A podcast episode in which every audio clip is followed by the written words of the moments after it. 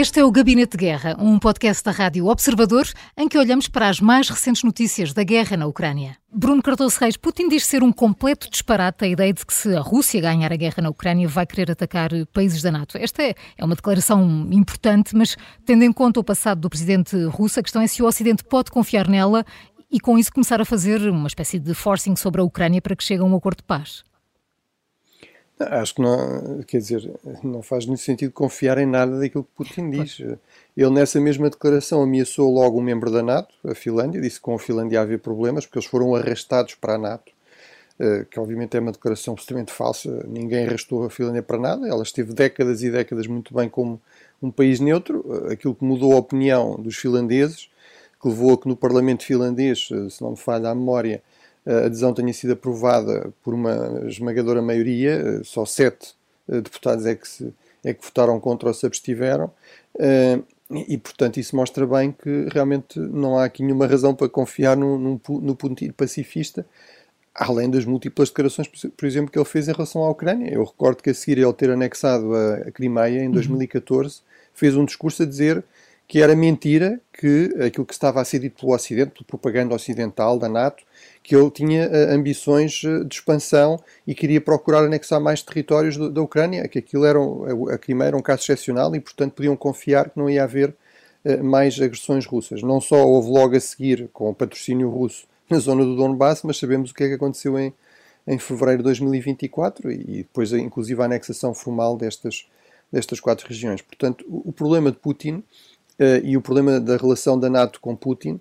é que realmente ele mostrou muitas vezes que é, é alguém em quem não se pode confiar todo e com o qual, portanto, não vale a pena fazer uh, acordos ou chegar a compromissos, porque nunca se sabe quando é que esses compromissos vão ser cumpridos ou não vão ser cumpridos.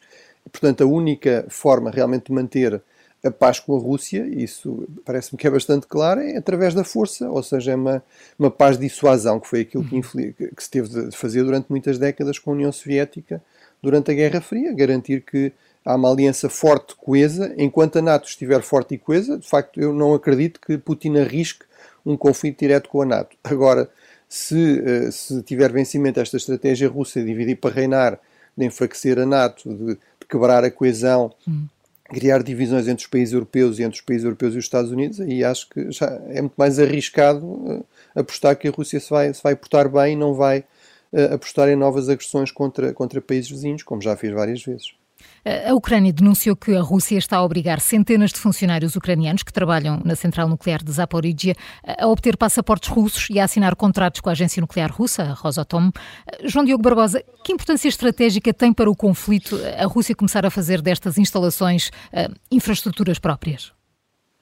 Tem muita relevância o, o facto de a Rússia estar agora a pensar em como tratar dos territórios que vai eh, conseguindo conquistar eh, e até em alguns casos com dificuldade eh, manter, porque mostra como o conflito que está parado em termos de grandes avanços territoriais vai continuando a evoluir não só em ataques mais direcionados, mas também uma espécie de pensar o dia seguinte, e eu acho uhum. que nós podemos entender quase todas as declarações dos últimos tempos a partir dessa perspectiva. A Rússia, por um lado, está a tentar solidificar o seu controle político e não só militar em relação às regiões que vai conquistando e em relação aos territórios que vai conquistando. Esse pode ser um muito bom argumento no dia em que seja necessário eh, fazer um cessar-fogo, um acordo mais duradouro. E é importante que a Ucrânia vai conseguindo tornar mais difícil essa consolidação do poder russo, mas eu entenderia por aí, ou seja,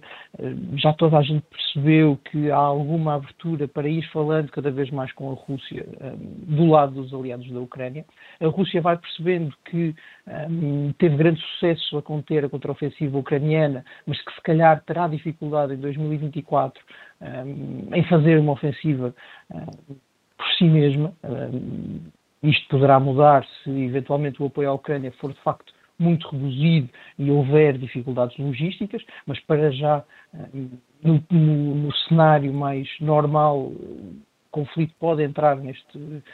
nesta situação de, de, congelamento, de dificuldade até estratégica de fazer avançar e perceber por onde é que se pode avançar. Uhum. E, a partir do momento em que há um bloqueio militar, torna-se mais fácil fazer um avanço político. A tentativa de tornar cidadãos russos aqueles que eram cidadãos ucranianos até há bem pouco tempo, a tentativa de instalar instituições políticas nos territórios conquistados, tudo isso vai ser muito relevante no dia em que seja preciso discutir a paz, porque a Rússia pode dizer um, eventualmente, atenção, nós aqui já não só conquistamos o território, como organizamos comunidades, organizamos instituições e, portanto, temos um controle efetivo um, das pessoas que ali habitam e essas pessoas estão, um, são não só russas como estão confortáveis com o controle russo e parece-me que esse, esse, risco, se calhar mais jurídico, mais formal um, da evolução da guerra é um que é muito difícil de combater por parte da Ucrânia, mas que seguramente devia estar na, na, na cabeça dos líderes uh, ucranianos, militares e políticos, porque a partir do momento em que se consolida uma situação temporária é muito mais difícil um, fazer reverter todo o processo. Um, podemos dizer que são poucas pessoas estes trabalhadores de Zaporizhia, mas são parte de uma, de uma tendência maior que tem sido um, posta em prática pela Rússia e que não, não mostra sinais de parar. Pode ser mesmo, sobretudo agora durante o inverno em que é mais difícil combater, uhum. pode ser um período ideal para a Rússia ir avançando com a consolidação política dos territórios que tem conquistado. Eh, entretanto, a imprensa ucraniana diz que foi detectado um dispositivo de escuta no gabinete do comandante-chefe das Forças Armadas da Ucrânia. Bruno, eh, Zelensky debate-se a nível interno também com alguns problemas de confiança entre os seus pares, ou isto é a tarefa de infiltrados que fazem parte de uma guerra? Bem, obviamente seria da máxima importância para, para as informações russas ter acesso a, no fundo, em tempo real, a escutas sobre o que é que se passava no gabinete do, do chefe militar máximo ucraniano, a, a confirmar se seria realmente uma falha de segurança bastante grave ter sabido isso publicamente também faz-nos suspeitar que pode fazer parte, no fundo, destas tensões crescentes entre lideranças civis e militares, uhum. uh, nomeadamente entre o general comandante-chefe e, e, e, o presidente, não é? O presidente Zelensky, uh, que vieram ao público uma outra vez, uh, e portanto espero que não seja, espero que não seja isso. Uh, mas, e portanto que seja, mas em todo caso, certamente não é uma boa notícia, não é? Portanto, seja algo plantado internamente como parte destas tensões, seja de facto um, resultado das ações da,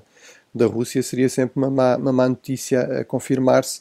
uh, e, um sinal realmente que a, a, Rússia continua a ter aqui alguma capacidade de resposta em termos de recolha de, de informações, embora também, diga-se em a bom da verdade, uh, não se vê assim resultados extraordinários como resultado disso, Exatamente, não é? Portanto, não, não, o que também mostra que, enfim, isto das informações tem alguma importância, é certamente uma mais-valia, mas por si só não, não resolve uma guerra, não é? Não transforma magicamente o, o resultado de um conflito. O Gabinete de Guerra é um podcast da Rádio Observador. Vai para o ar de segunda a sexta, depois do noticiário das nove e meia da manhã e tem uma nova edição depois da síntese das quatro e meia da tarde. E está sempre disponível em podcast. Eu sou a Maria João Simões.